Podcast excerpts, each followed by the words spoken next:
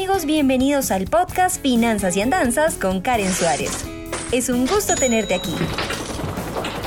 Exploraremos de la manera más sencilla posible el mundo de las finanzas, la economía, el emprendimiento y la productividad.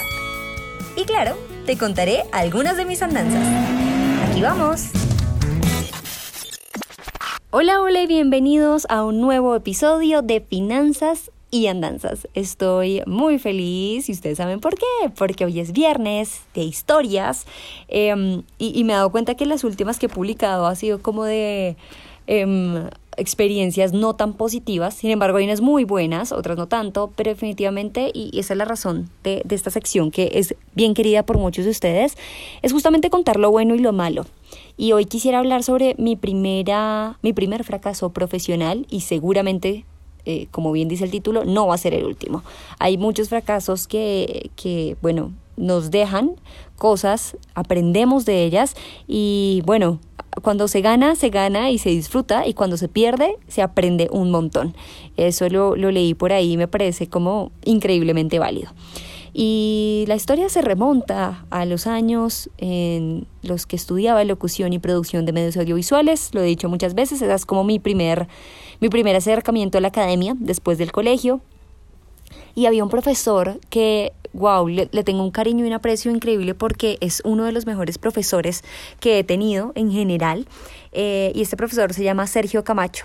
Y Sergio Camacho, que era como el rector, digámoslo así, de este instituto, Em, nos puso una tarea bien, bien interesante y era visitar o más bien conocer las instalaciones de las principales, de las principales y no tan principales emisoras de radio en Bogotá para hacer una tarea.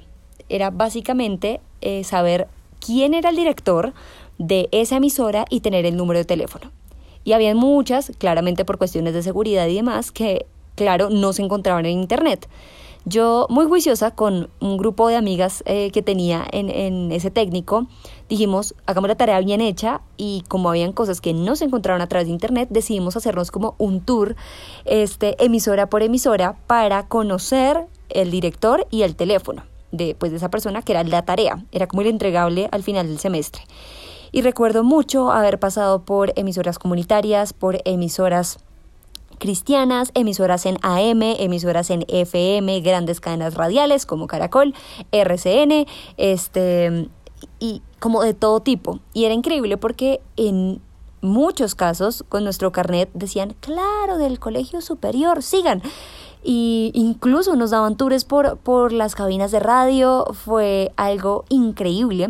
¿Y por qué digo esto? Porque fue ese ejercicio el que me permitió en primera instancia hacer un primer acercamiento a los medios de comunicación y conseguir mi primer trabajo en radio, que era en Todelar, en la cadena de radio Todelar, en, en una emisora M. Y mi primer eh, trabajo, bueno, no era un trabajo, no era un trabajo pago, era, era unas prácticas, pero inicié desde segundo semestre de locución y eran cuatro, o sea, creo que fue un, gran paso. Y yo presentaba con el señor Zenén Vázquez eh, Vallenato y Carranga. Entonces, para las personas que me, me, conozcan los gustos musicales, para mí era bien divertido el tema de presentar vallenato y carranga cuando pues tengo unos gustos más bien este, musicales como ochenteros, entre rock clásico, incluso pasando por heavy metal. Eh, pero bueno, fue, fue una salida en, la zona de confort bien interesante y demás. Empecé a trabajar con, con esta persona eh, durante un año y después eh, pasé a otro programa y en el magazine de la radio entrevistaba a personas que no eran famosas, pero que sí eran muy importantes. Por ejemplo, el gerente de Toshiba para Colombia, gerentes de bancos, de EPS, como del mundo empresarial. Y eso me pareció bastante interesante. Sin embargo, en ninguno de los dos trabajos recibí una paga y en este último cuando fui a pedir paga, eh, la persona me dijo, 30 mil pesos te sirven. Y yo recuerdo muy bien ese día, estiré la mano después de un año de haber trabajado gratis. Le dije, mil gracias y muchos éxitos en, su programa, porque pues 30 mil pesos hice la cuenta rápida, ni siquiera alcanzaban a cubrirlo del transporte público, eh, entonces no, pues digamos que, que, fue un golpe duro para mí. Sin embargo, esto no lo considero un fracaso profesional, esto es tan solo como la introducción, eh, porque ya viene el que sí me dolió y me dolió mucho porque era, era usuaria, ya vamos a ver qué sucedió.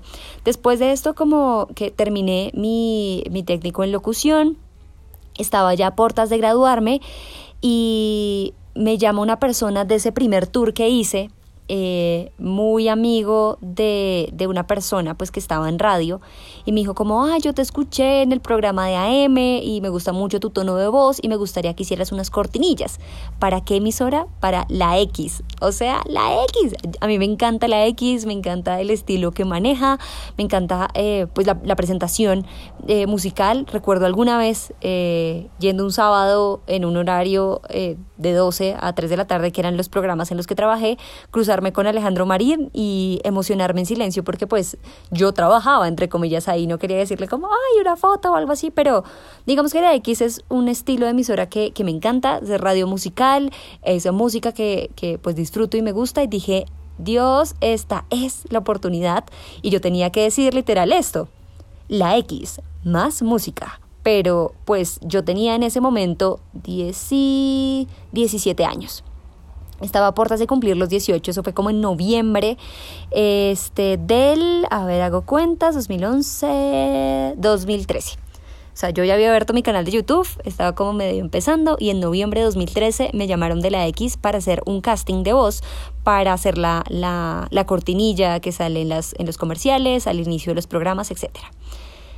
Amigos, la historia es triste porque yo asistí al casting muy puntual, de hecho me arreglé como para hacerlo bien, subí eh, a la cabina, vi ahí este, a locutores, vi el micrófono con la X, muy emocionada, y me metieron a una, a una cabina, pues de esas insonorizadas de radio, y me dieron el texto. Era muy sencillo, era como un, un comercial, si mal no recuerdo, y también hacer los separadores. No sé qué sucedió, si los nervios me traicionaron, si el tono de voz no era el que era. Intenté mil intenciones y la persona eh, que en ese momento manejaba como la reclusión del talento, que se llamaba Julián, eh, en esa época, me dijo como, pero es que yo te escuché un tono de voz que me gusta, inténtalo, inténtalo otra vez, inténtalo otra vez. Duré 40 minutos intentando, fueron los 40 minutos más extensos del mundo y yo ya estaba roja, estaba sudando, la voz me temblaba, simplemente no me salía, o sea, no me salía como ellos esperaban que, saliera. Al final me dijeron como, no, bueno, Karen, de una vez me dijeron que no, ni siquiera me dijeron como, no nos llamen, nosotros te llamamos, sino me dijeron, Karen, de verdad, gracias por el intento, no, eh, teníamos pensado como otro estilo de voz, una, como más grande, porque pues yo tenía 17 y querían que se escuchara pues como la señora de la X, que es una voz súper contundente, como la X, más música. Bueno, ni siquiera lo puedo hacer ahora de los nervios, pueden creer. Em, y salí, eh, me subí al Transmilenio que está ahí al frente, no sé si han pasado por Todelar de la autopista Can 85, y lloré, y lloré en el Transmilenio porque dije, no puedo creer que acabo de desperdiciar como esa oportunidad tan gigante que, que pues había conseguido a pulso y que no es como si tenía un contacto ahí y me llamó, sino yo había ido, había, me había regalado dos años de trabajo en los que aprendí mucho, claramente, este, pero, pero fue increíble como al final no resultó esto. Y me dio mucha tristeza porque pensé para qué los dos años de locución si no fui capaz de presentar eh, un buen casting para esto, ¿Será que perdí el tiempo? ¿No me van a volver a llamar? Y fin. Me gustaría decir que esto al final como que tiene un desenlace lindo como me llamaron a darme otra oportunidad, pero amigos, no. La vida es así, de trenes que van, que vienen. Si montas uno, aparte de tomar la oportunidad, tienes que aprender por qué puerta entras y qué vas a hacer dentro de ese vagón al que te montas. Y efectivamente, no, seguramente fue falta de preparación, fue falta de calentamiento en la voz, no lo sé, algo falló ahí, em, pero quería compartir esto con ustedes. No porque vaya a ser como ya lo último final, no volveré jamás a radio, pero quiero decirles, por ejemplo, que nunca volví después de eso a radio, tal vez como invitada a programas y demás, pero no tuve ya más el espacio en radio y es un sueño que aún tengo por allí pendiente y eso, de hecho, por eso también abrí este podcast para suplir por ahora esa necesidad. Hola, escúchenme, alguien de radio, em, para cumplir como como esa tarea pendiente que tengo. Pero bueno, como les dije, aparte de las oportunidades, creo que lo más importante es la preparación, tanto técnica, es decir, lo que tenemos que saber hacer y sobre todo mental, porque siento que en mi caso fue algo mental que en ese momento falló.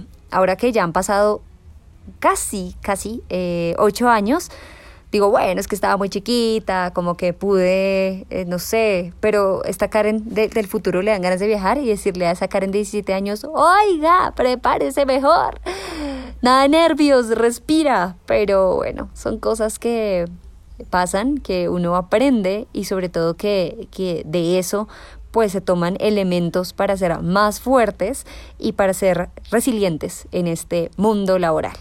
Espero que les haya gustado mucho, mucho esta historia. Eh, de todas maneras, y aquí como cuña, yo sigo trabajando como, como locutora en varios proyectos, algunos de doblaje, otros para voz empresarial.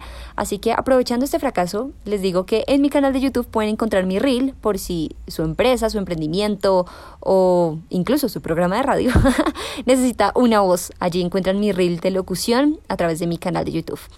Hasta aquí este viernes de andanzas y recuerden que aparte de escucharnos podemos vernos en mi canal de YouTube que se llama Karen Suárez en donde subo contenido semanalmente. Un abrazo, un beso a todos y feliz viernes. Chao.